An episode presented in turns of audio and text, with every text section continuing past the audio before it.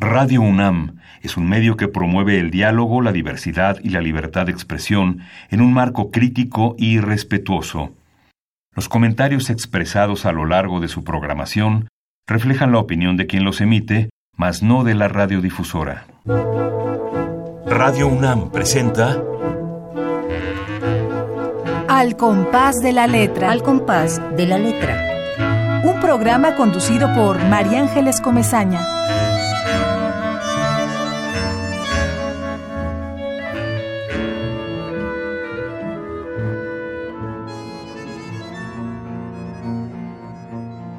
Poema 4 de Geografías de Eros.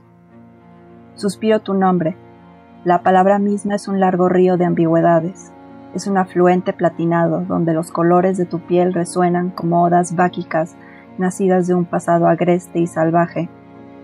Hay una melodía y un llanto que brotan como luces verdes de entre mis manos, un entramado floral que busca escalar las fronteras de tu pelo, las barreras de tus tiempos hasta el interior de tus huesos hay alucinaciones certeras y vacilantes que suben desde mi cabeza para perderse en tus ojos, con el conocimiento inerte de que existen otros mundos revueltos y transitados por tantos pies como hay alas, más únicos y privados, llenos de espectáculos primigenios que se vedan ante ti. En mis mundos nocturnos, de miradas ciegas, cuando entre las cajas de vida los remansos del éter son dulces licores ficticios bailas con el sabor volcánico del candor de la tarde. Tu sonrisa evoca veranos tibios, naranjos florecientes, una calidez que entre luces grises de ciudad rompe todas las cubiertas acuíferas, destroza el reflejo cristalino de corales y anémonas para que nazca un día escandaloso. Tu sonrisa es el mar brillante, es la flor y el capullo, el siempre recalcitrante germen que incendia con tormenta apacible las heladas cavernas de mi pecho.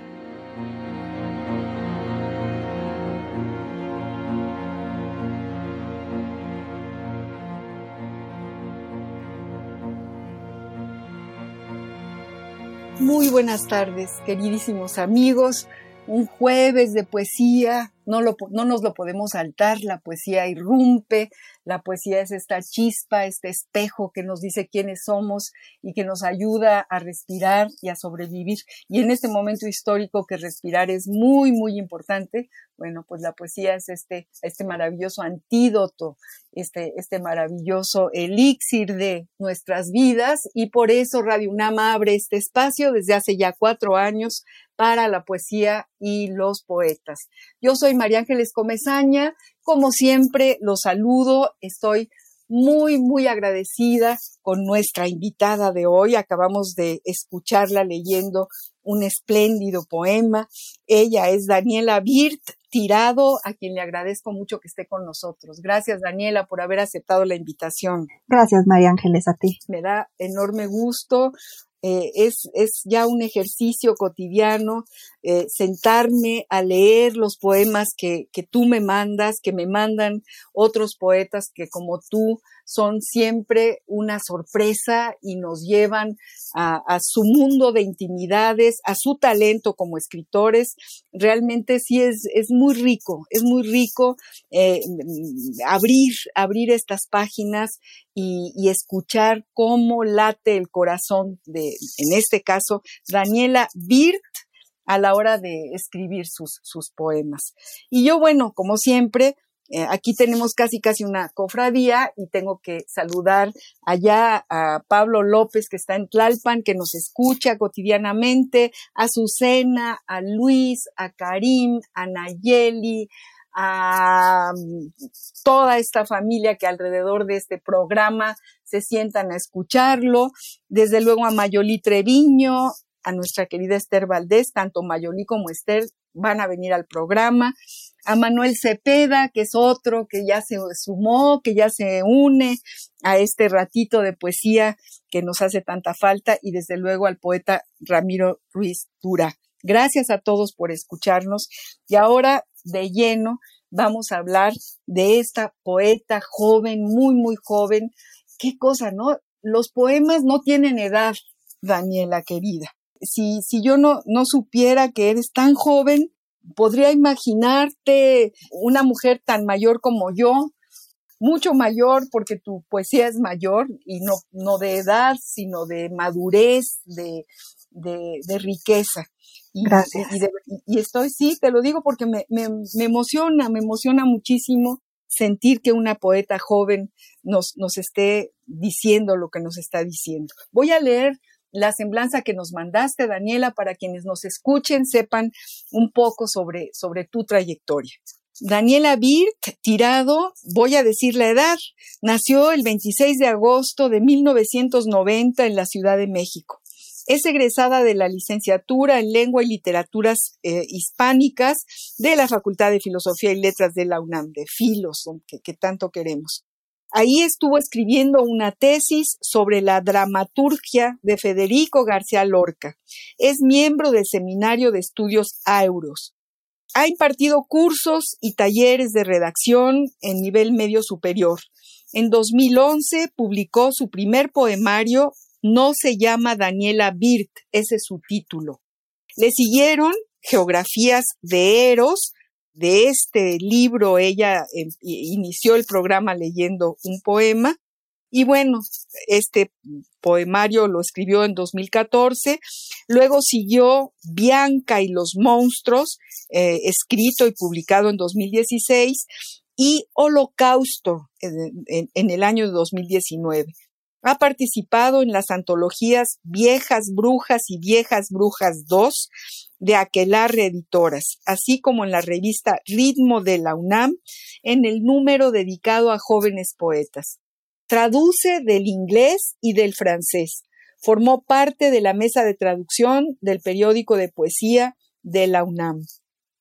Como editora, reseñista, correctora y traductora de poesía de 2014 a 2019, donde tuvo la oportunidad de traducir ni más ni menos que a Bob Hickok, a Sylvia Plath, a Elizabeth Bishop, a John Ashbery, a Gregory Orr, a Rudyard Kipling, a Tracy Cat Smith, a Mary Oliver, a Margaret Atwood, entre muchos otros.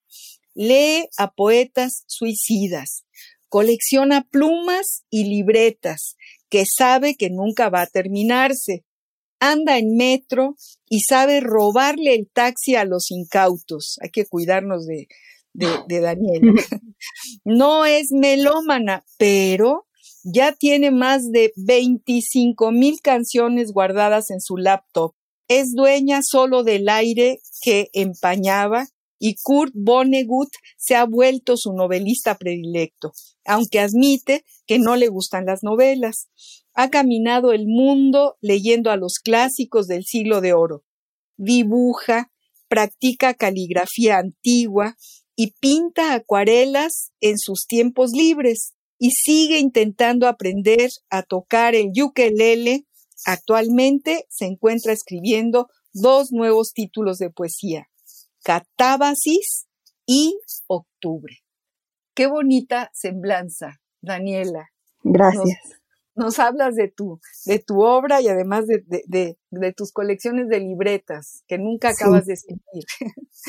Ahí están. Bueno, me da muchísimo gusto leer todo esto y que, y que, y que seas traductora y que escribas esta poesía que escribes y cuéntanos algo de, de tu proceso como escritora. Un poco platícanos. ¿Cómo de, digo, las definiciones son absurdas, pero háblanos de tu poesía. Hablamos de cuándo empezaste, cuándo empezó esta necesidad de sentarte a escribir. Qué, qué difícil pregunta. Siempre, siempre me ha parecido una, una pregunta muy difícil. Por lo general es algo que, que suele salir en las pláticas con los amigos y así. Siempre es como, ¿de dónde salió? Y la mayor parte de las veces lo único que puedo decir es que no sé de dónde salió, pero sé que no se va a ir. O sea, es, es difícil de, de decir, ah, ya acabé de escribir. Creo que en ese aspecto, al menos hasta ahora, no he terminado de escribir. Y cómo empecé a escribir, creo que fue muy al azar, como muchos de mis, de mis coetáneos y, amigos poetas jóvenes, empecé a escribir durante la adolescencia, em, cuando estaba en la secundaria, entre clases, en las esquinas de los cuadernos, cuando no tenía muchas ganas de hacerle caso a, a mi profesor, que seguramente se estaba esmerando en, en enseñarme algo más interesante que, que las cositas que yo estaba escribiendo en los bordes de mis libros. Pero sí, en ese momento empezó como una, no sé, una, o sea, quizás muy, muy romántico decirle una, una llamada, ¿no? Quizás, quizás muy perleniana y decir que sí, que sí fue una llamada muy, muy rilkeana, muy rilkeano el asunto. Empecé a sentir una necesidad de escribir y simplemente empecé a hacerlo. Compré un cuaderno de hojas blancas y dije, voy a escribir las cosas que, que, que me parezcan interesantes, cosas que me parezcan bonitas, cosas que me parezcan relevantes a lo que estaba pasando en mi vida en, en esos momentos. Y no sé, quizás a los, quizás a los 17 o 18 años decidí enseñárselo por primera vez a, a mi maestra de literatura de la prepa, a mi maestra de, de, filosofía de la, de la escuela preparatoria y me dijeron, está muy bien lo que estás haciendo, creo que, creo que deberías leer tal libro, leer tal otro. Eh, para entonces yo ya me había vuelto una ávida lectora de la generación del 27 de España.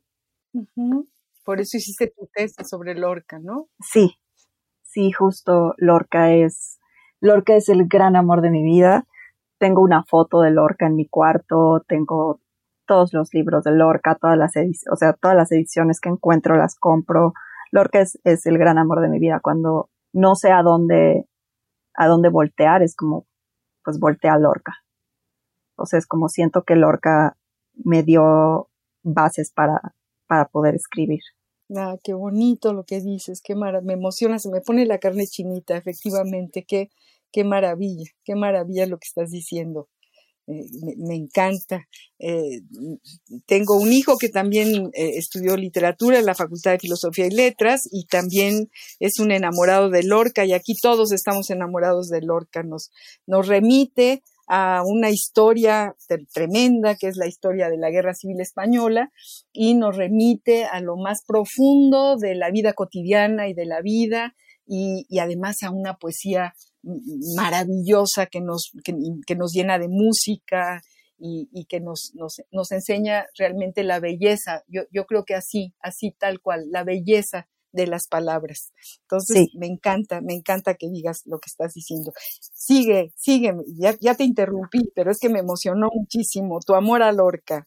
Lo compartimos, coincidimos. Sí, es que para mí, para mí Lorca ha sido, o sea, un, un faro en la oscuridad muchas veces soy de esa gente que tiene sus, sus obras completas. Tengo la, la, la fortuna de haber conseguido unas obras completas de Lorca, las que se editaron en 1985, que, en tres volúmenes, que contienen la, los sonetos al amor oscuro. Y ya después de, después de eso es, es como imposible soltar a Lorca. Pero también me alegró muchísimo conocer el resto de la, de la generación del 27. Soy, soy muy, muy lectora de Cernuda. Me parece que Cernuda llega a lugares donde, donde Lorca no tuvo la oportunidad por, por el, el tiempo, por la época, por las geografías, porque pues Cernuda pudo venir a México y hacer una vida. Claro. Mientras que pues Lorca fue asesinado. Fue asesinado, así es, y, y enterrado quién sabe dónde. Quién sabe dónde. Así es, así es. Queridos amigos, que quiero decirles a todos que estamos hablando con esta poeta tan joven, Daniela Birt, sobre su, digamos, su, su trayectoria como escritora, sobre su vida, escribiendo en hojas blancas cuando tenía 18, 17 años en la preparatoria, enseñándole a sus maestros sus primeros poemas. Síguenos diciendo, síguenos diciendo, Daniela. Yo, yo siempre tuve una, una, una inquietud por la literatura y por las palabras. Yo eh, tengo dislexia, por lo que el lenguaje siempre me ha parecido una cosa muy extraña. Siempre, siempre he tenido una, una gran inquietud por las palabras. Entonces, eh, yo entré a la Facultad de Filosofía con la idea de estudiar eh, letras inglesas. Para ese momento yo ya sabía bastante bien el idioma y me pareció que era como una buena, como una buena decisión, por decirlo así, eh, a futuro, ¿no? Como carrera, pensando en, en ser traductora profesional o algo así. Pero honestamente no me encontré en la carrera. Me di cuenta de que no estaba como aprendiendo las cosas que me llamaban la atención. O sea, seguía aprendiendo inglés y eso me gustó muchísimo. Tuve grandes, grandes maestros, pero no era, no era la carrera para mí. Entonces, después de un año de estudiar letras inglesas, me cambié a letras hispánicas, eh, a igual también en filos, y me di cuenta de que era la carrera que yo necesitaba. Empecé a estudiar teoría de la literatura, eh, lingüística desde antes de Saussure hasta lo que se está haciendo ahora, hasta narratología y cosas por el estilo, eh, latín, eh, español superior, y me di cuenta, o sea, me enamoré completamente de mi propia lengua, que fue algo que, que en la carrera de literatura inglesa pues no pude encontrar. Y seguí escribiendo, me, me topé con muchas más personas interesadas en la escritura y fue como, ah, ok, pues hagámonos amigos y leamos lo que, lo que los demás escriben, vayamos a talleres y así. En esa época, eh, mi abuelo, mi abuelo Alfredo me regaló un lector digital, entonces podía traer lecturas conmigo todo el tiempo sin tener que cargar 25 mil libros y fotocopias como hace uno usualmente en la universidad. Y ese mismo abuelo me regaló mi primera libreta de hojas blancas y portadas negras de estas libretas que ahora son muy populares. Y ese se volvió mi primer, mi primer cuaderno de poemas. No dije en esta libreta, porque está tan bonita y porque fue un regalo de alguien tan maravilloso en mi vida, la voy a usar solamente para escribir poemas. Ya no voy a usar cuadernos y ya no, o sea, otros cuadernos, ya no voy a usar eh, hojas sueltas ni nada. Dije, voy a, voy a como a cernirme a usar solo esta libreta. Eh, después de, de esa libreta, pues vinieron muchas más libretas. Me gustó, me gustó la marca, me gusta el concepto. Voy, voy en mi tercer libreta de, de poemas. Las tengo guardadas. Yo escribo a mano y por lo general escribo de noche cuando hay por lo general menos ruido. Intento escribir eh, pues a solas en mi recámara sin, sin ruido, sin música y muchas veces incluso sin luz. Uy, qué cosas nos estás diciendo. Ahora sí que todas las preguntas están respondidas en esto que acabas de platicarnos. Daniela, querida, ya nos enamoramos de Alfredo, tu abuelo te regaló un cuaderno, qué maravilla, y de tus otros cuadernos, y además de que te hemos este, leído, yo tengo, eh, eh, yo pongo papelitos de colores en los poemas que me conmueven y que me hacen casi brincar de la alegría cuando los leo y que me, me, conduelo también con ellos, me duelen. Tu poesía me duele, me, me llega muy a fondo y, y creo que vuelvo a repetir cuando, cuando me topo con algo tan, tan poderoso como lo que tengo aquí enfrente, que son tus poemas, eh, siento que hay una enorme valentía de, de tu parte para escribirlos, para, em, para poder sacar casi, casi de, con tinta sangre del corazón, como diría la clásica canción, eh, tus, tus pensamientos y tus, y tus poemas. Y, y son verdaderamente eso, fíjate, la palabra verdadero eh, eh, es la que le toca, son verdaderos, son reales, son, no, no necesitan ni florituras, ni, ni divertimentos, ni, ni tienen que, que, en fin, son algo que sale, que sale como una chispa, decía Susana Francis, una poeta maravillosa que murió hace, hace poco, se, nos fue Susana Francis Suguita, por cierto, maestra de la Facultad de Filosofía y Letras, eh, que vivió muchos años en la India, decía, es que es una chispa que, que, que se apodera de ti, entonces te tienes que sentar a escribir. Un poco esto que tú estás diciendo, ¿no? Y bueno, ya nos hablaste de todos tus, tus poetas, los que tienes en la, en el tintero, desde luego Lorca, desde luego Cernuda, desde luego la generación del 27 completa y, y tus maestros de filosofía. Me imagino que tuviste clases con Angelina Muñiz, con Casar, con Eduardo Casar. Me imagino que Huberto Batis fue tu maestro. Sí, tuve, tuve la fortuna de haber sido alumna de todos ellos. Grandes personas, tremendos maestros. Quizás la única nota al pie que podría decir es que me lamento un poco que me haya tocado un Batis ya tan mayor. Me hubiera gustado conocer a ese Batis del que todo el mundo habla, de este maestro gigante y poderoso que aventaba las hojas y decía nada de esto. Ninguno de estos trabajos dicen, dicen nada. Pero no, me tocó, me tocó un Batis ya, ya muy viejito, pero, pero yo creo que todavía, todavía el hecho de haberlo conocido fue, fue bastante interesante. Tomé con él una clase de, dos clases de teoría literaria. Le entregué unos análisis sobre eh, Shakespeare con citas en inglés y le pareció muy extraño. Lo dijo así como frente a todo el salón. Pero ¿por qué? ¿Por qué me lo entregas con citas en inglés? Y yo así, pues es que así me enseñaron a citar, profesor. Y él así de, ah, está bien, está bien sí, tú eres la niña de las citas en inglés. Ah, ok. Es tremendo, era tremendo, era tremendo. Era tremendo. Le, hacemos un homenaje, lo que, lo que hicimos muchísimo, pero era tremendo, no, no tenía pelos ah, en la lengua. no, no, no tenía pelos en la lengua, era, era todo un personaje. Podía ser maldito, podía estar eh, ahí entre los maestros malditos, malditos y extraordinarios, porque era pura imaginación, ¿no? Eh, yo recuerdo que me contaban que eh, cuando empezaba a dar la clase, decía, vamos a hablar del sexo de los de las jirafas. Entonces, toda la clase se, se, la se la dedicaban al sexo de las jirafas y ahí iba metiendo todo el conocimiento. Un gran editor, por cierto, gran editor, ¿verdad? Sí, y, gran reseñista. Ah, yo hace poco obtuve eh, eh, un libro que le editó la, la UNAM en la colección de A la orilla del río en la que están como todos sus, todas sus notas periodísticas sobre otros autores. Y yo me, o sea, me, he pasado días leyéndolo y es como, wow, Batis. Podríamos hablar todo un programa enterito dedicado a, a Huberto, que cuando en el uno más uno hacía el suplemento del sábado, eh, tenía un, un escritorio con dos cajones, uno en el lado derecho y otro en el lado izquierdo.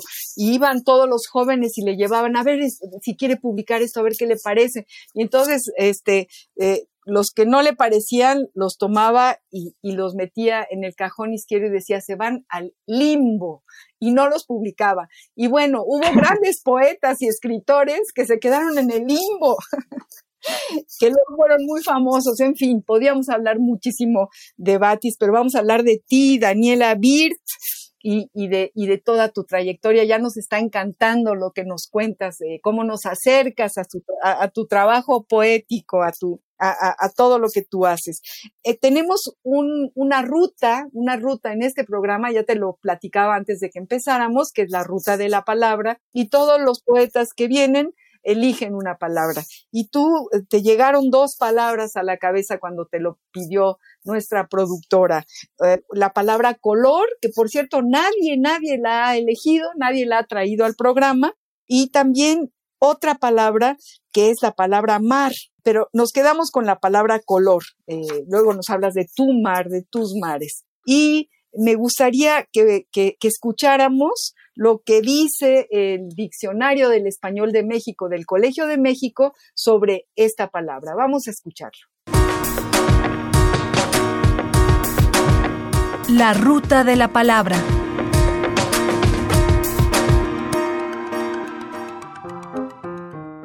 Color. Sustantivo masculino. Impresión visual que produce la luz reflejada en la superficie de los objetos, que varía según la cantidad de luz del ambiente y la distancia a la que se encuentran. Así, el cielo se ve azul durante el día, pero negro durante la noche. Las montañas se ven cafés, verdes o grises según la vegetación que las cubre y la distancia desde donde se mira. Colores primarios los constituidos por el rojo, el amarillo y el azul, con los cuales se pueden componer los otros. Carácter propio de algo, el color de la provincia mexicana. Persona, hombre, mujer, etc. de color, persona de raza negra. Color de rosa, popular, agradable, sencillo, fácil. Está en la edad en que todo lo ve color de rosa. Para ustedes todo es color de rosa, pero ya los quiero ver. No dar color, popular. No atender, no hacer caso, no reaccionar. Lo he llamado mil veces, pero no da color. Chistes o cuentos de color, chistes o cuentos colorados. Diccionario del Español de México, del Colegio de México. La ruta de la palabra.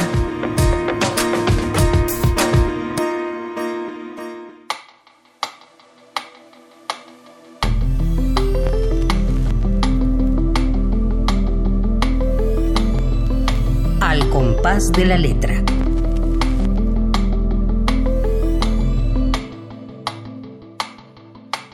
¿Cómo ves, Daniela? ¿Cómo ves lo que el diccionario nos dice sobre esta palabra que tú elegiste? Me gusta mucho, me gusta mucho eh, la primera, o sea, la primera definición como la más científica de todas. Eh, la idea de que, de que el color en realidad es la luz partida en un montón de pedazos y depende de cómo cae encima de las cosas es lo que nosotros percibimos. Me parece, siempre es algo que me ha parecido muy interesante.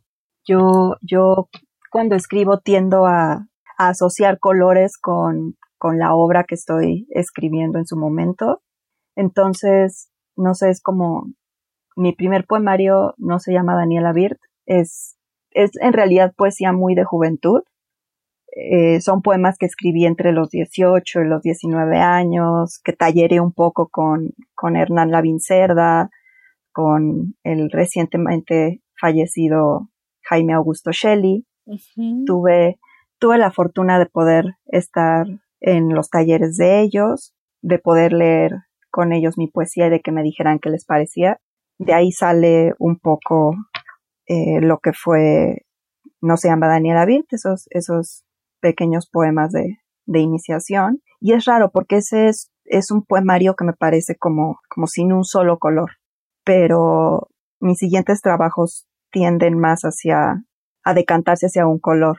Entonces, eh, Geografías de Eros para mí es verde turquesa, así, así me lo imagino cuando hablo de ese libro. Eh, Bianca y los monstruos es lila y naranja, principalmente lila. Y Holocausto, mi libro más, más reciente, es, es rojo neón. Ay, qué cosa. Por eso elegiste la palabra color, me imagino. Sí, porque, porque me parece que, que a todas las cosas uno les puede asignar como un color, un aroma para, para poder recordarlas mejor, para poder hacer mejores asociaciones como mentales internas.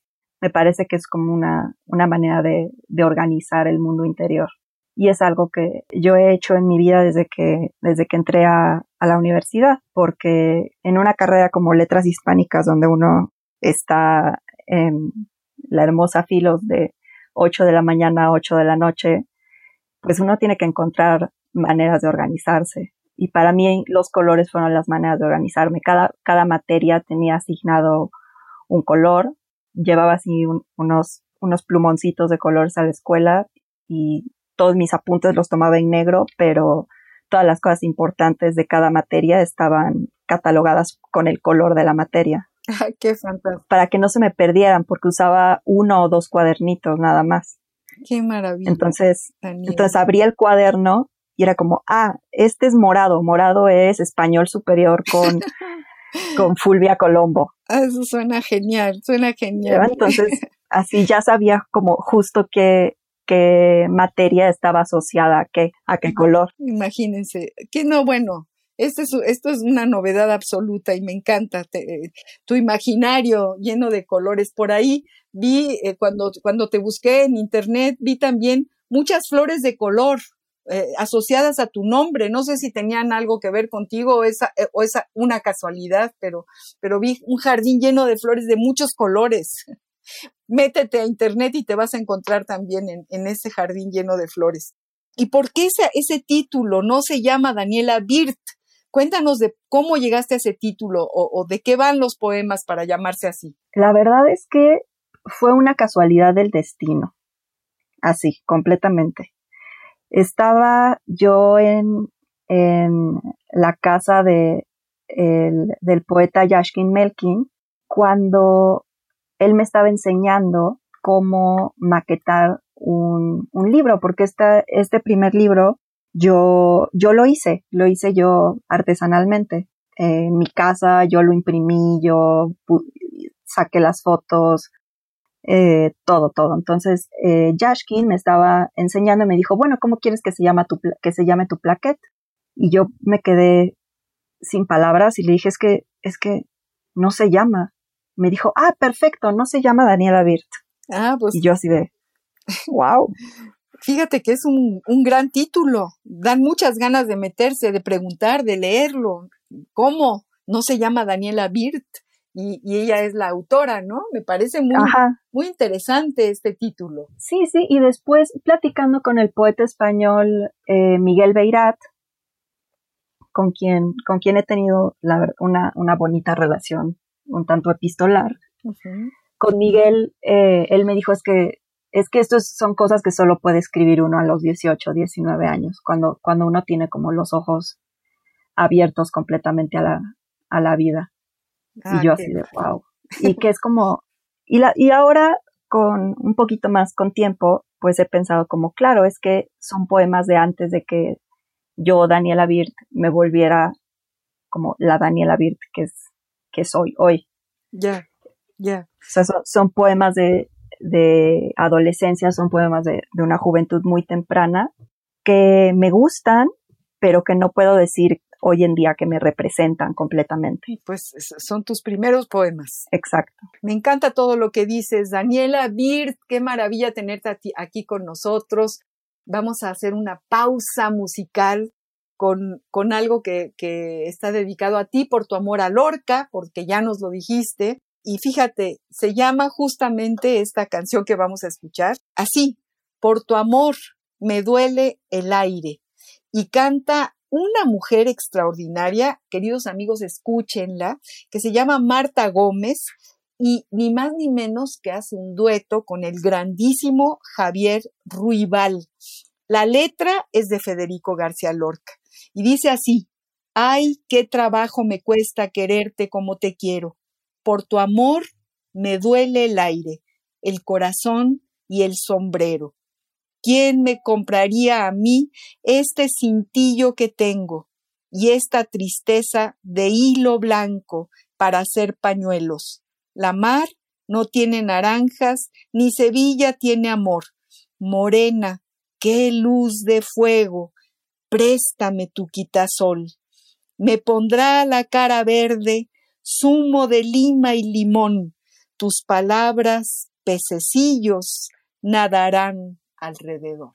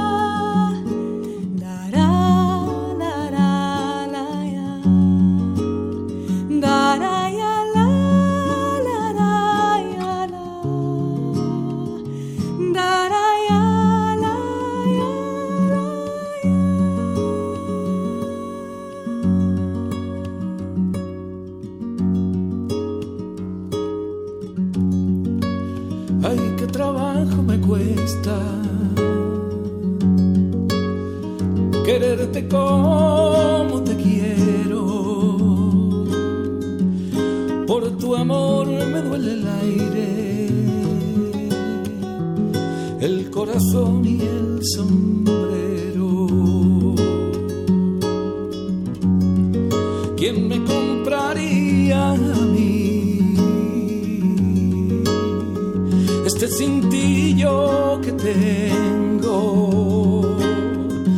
esta tristeza de hilo.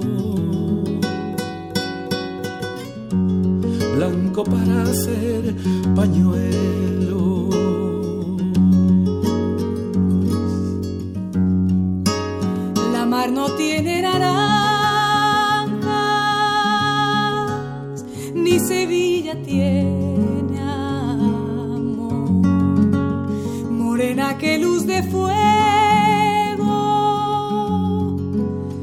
Préstame tu quitazo. Me pondrá la cara verde. Zumo de lima y limón. tus palabras, pececillos. nadarán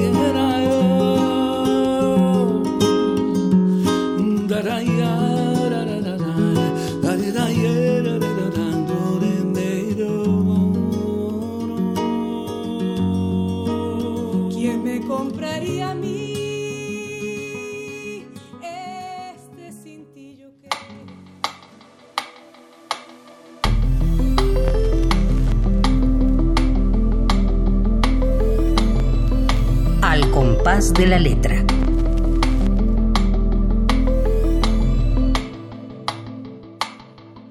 ¿Qué tal esta, esta maravillosa canción? Eh, eh, bueno, esta letra fantástica de García Lorca y cantada, acariciada con la voz, sobre todo de Marta Gómez, de, también de Javier Ruibal, pero acariciada con la voz. Y es difícil que, que, que realmente un poema le dé en el clavo con su musicalización. Los ha habido gran- grandiosos, como Serrat, por ejemplo. Pero tú, ¿qué opinas? ¿Qué te parece esta canción? Me gusta mucho, me gusta mucho la canción. La verdad es que intento escuchar poco o no escuchar las musicalizaciones de Lorca. Me gusta más leerlo e imaginarme esta voz hermosa que dicen que todas las personas que lo conocieron que él tenía. Desgraciadamente no tenemos ninguna grabación de Lorca declamando, leyendo, cantando sus poemas porque pues él también tocaba el, el piano y la guitarra y dicen que era dicen que era que era tremendo en las fiestas, que era que era la persona con la que uno quería estar. Entonces, por más gusto que le encuentro a,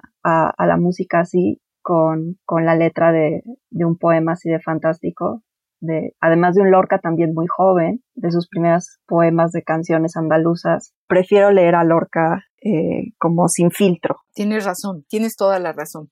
Yo lo que pasa es que me, me emocionó Marta con esa fuerza que tiene en la voz Sí, al, al casi decir este poema, decirlo con esta, digamos, profundidad y, y- y- pero sí tienes razón, es muy difícil musicalizar un poema. Y bueno, Lorca es un músico, su, su poesía es música pura. Y recuerdo que por ahí leí que cuando iba a, dar recitales o sus conferencias maravillosas, llevaba sus poemas en donde se guarda la guitarra, es decir, su estuche. su estuche, perdón, que se me, se me iba esta palabra, el estuche de la guitarra estaba lleno de sus poemas y de ahí él sacaba, sacaba lo que iba a leer frente a toda la gente. Tienes to- toda la razón. Pero regresemos a tu poesía porque se nos está, se nos está terminando este tiempo y, y- y- yo lo quiero alargar y alargar y queremos escucharte poemas. Es- Léenos, Daniela, lo que, lo que te apetezca leer, lo que tengas ahí preparado para leer en el programa.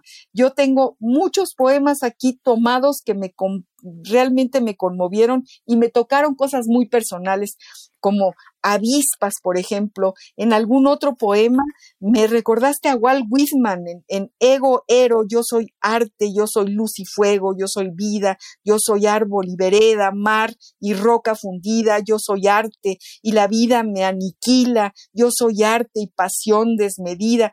Es decir, tengo ecos de muchos poemas que me han simbrado en la vida. Entonces, léenos, Daniela, léenos tu poesía.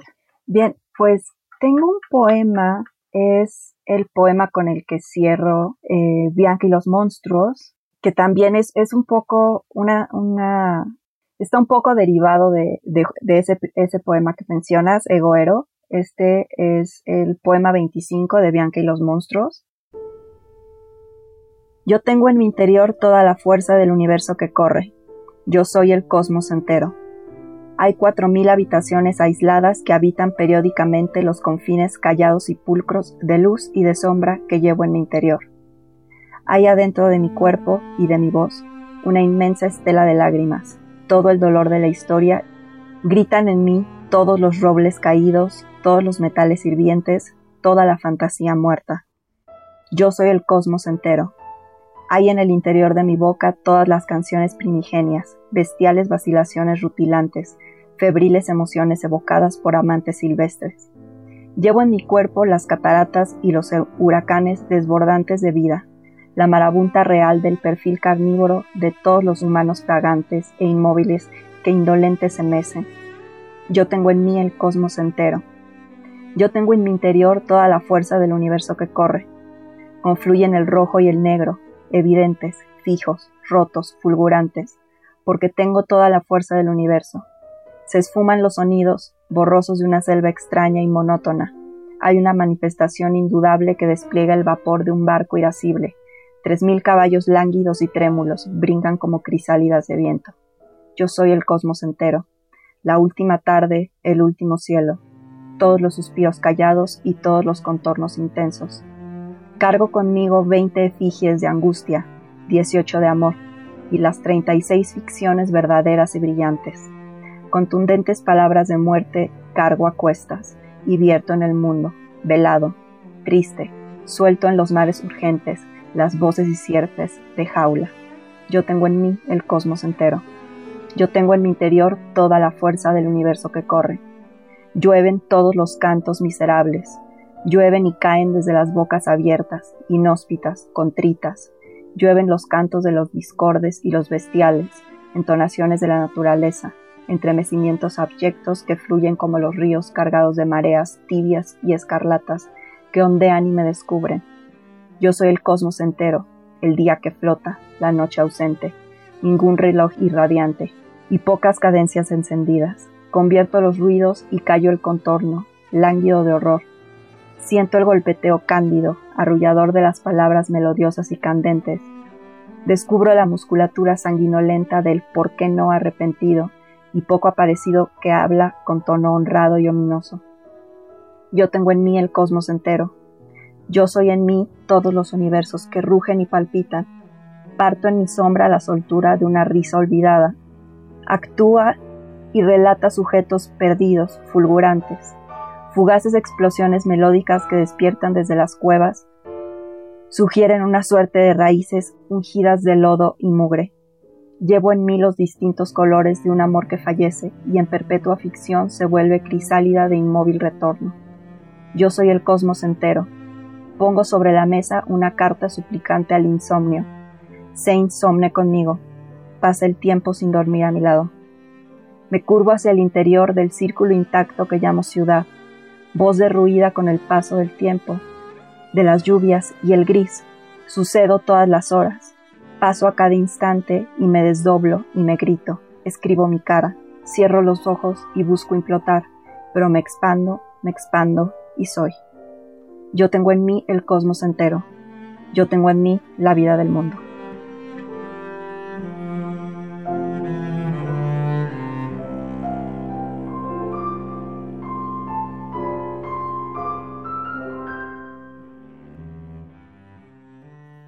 Ay, Daniela, bravo por ese poema. Qué síntesis. Es decir, eres, un... pequeño pedazo de un momento, de, de, de, un momento en el universo que confluye en ti completito. Qué cosa, qué poema, qué, qué poderoso poema, qué fuerte poema, Daniela. Gracias, gracias. Me llegan ecos de Walt Whitman de pronto, me llegan ecos de, de otros poetas que, que, que, me han simbrado, como esta poeta que, que, tengo aquí ahorita en el programa, que es eh, Daniela Birt. Qué, qué maravilla, Daniela, qué maravilla. Yo, yo te quería preguntar, tienes poemas sobre el holocausto y, cuál es la historia que subyace detrás de estos poemas. Pues el padre de mi abuela, mi bisabuelo, él fue eh, vicealmirante en la Marina Nacional y fue eh, jefe de máquinas, ingeniero náutico durante la Segunda Guerra Mundial. A él le tocó eh, ser de esa gente que Estados Unidos contrató para para que llevaran el canal de Panamá. Entonces, eh, tengo esa, esa conexión con la Segunda Guerra Mundial porque mi bisabuelo, Jesús González, eh, falleció el 26 de agosto de 1965, 25 años exactos antes de que yo naciera. Entonces, me parece una coincidencia muy extraña, muy esotérico el asunto para mí, en especial porque yo tuve una relación muy profunda con mi bisabuela, su viuda. Entonces, muchas historias de mi bisabuelo me parecían muy interesantes, pero nunca, nunca nadie me contó bien, porque él mismo no hablaba mucho de ello, eh, cómo fue su tiempo durante, durante la Segunda Guerra Mundial. Es como una parte un poco perdida de la, de la historia de mi familia. Pero ¿me, ¿me, estás hablando de México? ¿Me estás hablando de algún otro país donde estaba tu bisabuelo o estaba aquí en México? Mi bisabuelo estuvo en Panamá. Ajá. Él estuvo en el canal de Panamá trabajando para que, o sea, él, él, trabajaba para para el canal de Panamá para que no fuera, o sea, para que siguiera funcionando y el resto de los soldados y así de los que sí estaban como enlistados. ¿Pero era, era mexicano, Daniela? Eh, sí, mexicano de origen español. Eh, creo que nacido, creo que nacido en España, pero él criado en México, estudió en la, en la Escuela Náutica de Campeche y cuando se soltó la Segunda Guerra le tocó que, que lo contrataran los, los, pues la, la, los aliados para estar en Panamá y pasó varios años en Panamá antes de irse a vivir a Mazatlán. Mi familia originalmente somos de Mazatlán. Yo soy la primera persona que nació aquí en la Ciudad de México. Entonces, eh, siempre me llamó mucho la atención eso, esa época de en Panamá durante la Segunda Guerra de mi abuelo, porque no hay como una historia concreta que alguien me haya contado. Tengo como pedazos de, de, ah, sí, es que yo me enteré que hizo esto y yo me enteré que hizo lo otro. No hay como muchos registros de, de México en esa época, excepto el escuadrón que se mandó de, de pilotos, pero, pero hubo soldados y hubo marinos y náuticos que también estuvieron involucrados en la guerra. Entonces, a mí la Segunda Guerra me causa mucha, ay, mucho, mucho dolor, me causa me intriga mucho cómo como humanidad dejamos que esto pasara. Además de que mi abuelo Alfredo era judío, entonces por ese lado también yo como una persona. Te llegaron historias, me imagino. Ajá, uh -huh, sí. Uh -huh. No, mi abuelo, mi abuelo Alfredo, pues vivió en México, nació en México, vivió en México toda su vida, pero era judío y, y yo creo que ha de haber sido, nunca tampoco fue algo de lo que hablé con él, pero me imagino que ha de haber sido una experiencia muy, muy difícil saber lo que estaba pasando del otro lado del mundo a, a la gente de su pueblo. Pues para mí es, es como, como un dolor también generacional, supongo. Sí, pero, pero es, si tú hablas de lo esotérico, eh, lo traes como en la sangre, ¿no? Como si, como si lo heredaras, como si lo vivieras en carne propia, eh, eh, estos poemas tan fuertes, tan dolorosos sobre Auschwitz y sobre, y sobre el holocausto. Sí, sí, y pues justo Holocausto es un libro en el que me interesé mucho por la estructura, porque de una u otra manera la Segunda Guerra fue, fue horrible, pero fue un acto sumamente estructurado y sumamente estratégico. Entonces, tomando la historia, dije, bueno, voy a usar esa estructura para contar por medio de un poema largo, porque está dividido en, en pedazos, pero, pero Holocausto en realidad es un poema de largo aliento, que bien se le podrían quitar todas las cosas de en medio y leerse de corrido. Claro, totalmente de acuerdo. Entonces dije, bueno, pues vamos a empezar como empezó la guerra, con el Kristallnacht, la noche de los cristales rotos, de ahí eh, Dachau, Auschwitz, eh, Normandía y Nuremberg. Así es. Ay, no, qué, qué, qué impresión tan joven. Pues me pasé un rato haciendo investigación, bastante sobre la Segunda Guerra, eh, bastante sobre cómo ocurrió y cómo fueron dándose estos hechos atroces. Y pensando mucho en escribir un poema acerca de cómo todos en, en la vida tenemos, tenemos pues, pues un, un holocausto propio. Totalmente de acuerdo, totalmente. O sea, todos, todos en algún momento pasamos por épocas de enorme y terrible dolor, pero que empiezan desde cosas pequeñas y se van volviendo cosas más grandes hasta un Auschwitz y uno al final las resuelve en un Nuremberg, en un propio juicio de valor interior. Estamos llegando casi al final del programa eh, y, me, gustaría muchísimo que nos leyeras este poema eh, que, que empieza diciendo, nadie me dijo que para la poesía tenías que confiar. Esta también es como una declaración de principios y, y nos pega muchísimo y no sé si lo tengas por ahí. Léenos este poema. Es el poema 6 de Auschwitz. Nadie me dijo que para la poesía tenías que confiar, que el proceso de desentrañar los símbolos y las figuras era también un acto de confianza, en la tinta, el papel, el teclado. Nunca pensé que era algo que debía enseñarse, que solo la confianza te iba a permitir hablar con la boca de 25 faraones, que el salto de fe era el que hacía posible que bailaras en círculos féricos o pudieras platicar con Caronte sobre todas tus decepciones amorosas. No pensé que la voz fuera algo que se perdiera, como la casa que se quema o el calcetín izquierdo de la memoria. Creí que la vergüenza era más importante, que te mantenía recto ante la inmediatez de tus palabras, Pensé que el temple o la paciencia ofrecían más al asediado pensamiento que canta. Deseché la confianza como un trapo sucio. No pensé, obviamente no pensé, que al perder la confianza perdería con ella la voz. Ahora no confío en nadie. Le perdí la fe a la gente y tampoco puedo escribir lo que quiero escribir. Me arrancaron la ventana de estas jambas manos. Me asediaron desde adentro y en todos los rincones de confianza Estoy afónica de un grito que no he dejado de gritar, pero nadie me oye, porque no tengo la confianza para hablar. Así no hay forma de hacer poesía. Mejor me hubieran amputado las manos.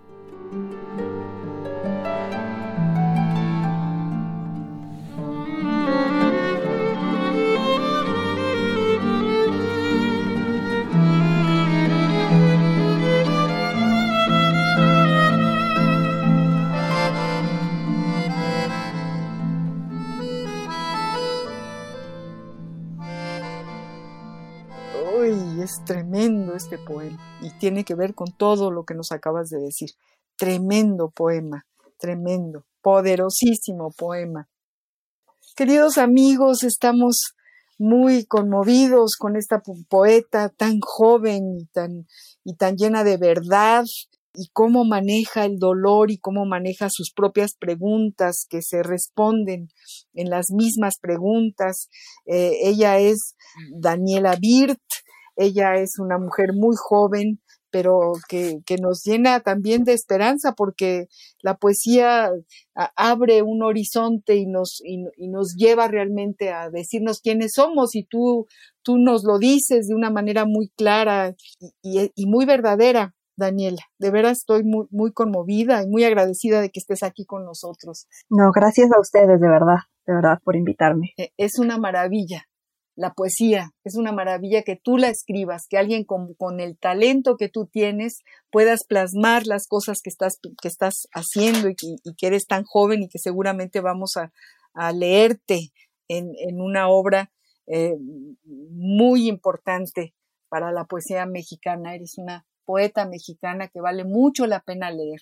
Dile a nuestros radioescuchas eh, dónde pueden encontrar tus poemas, dónde pueden eh, seguirte, mi querida Daniela. Claro, eh, estoy en Instagram como arroba Dani Birt, Dani con doble N guion bajo Birt, y así, Dani con doble N guion bajo Birt, me pueden encontrar en todas las redes sociales.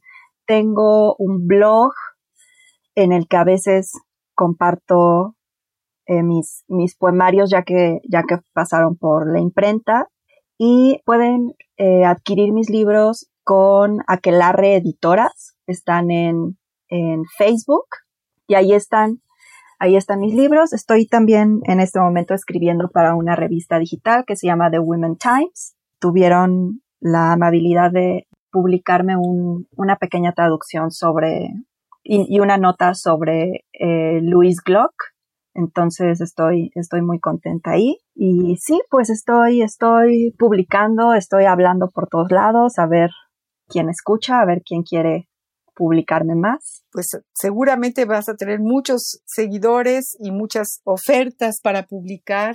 Y qué bueno que escribas y muchas gracias, Daniela. Yo les, les recuerdo a todos los radioescuchas, eh, BIRT es B grande I R T, BIRT, así tal y como suena, con B, B, B grande.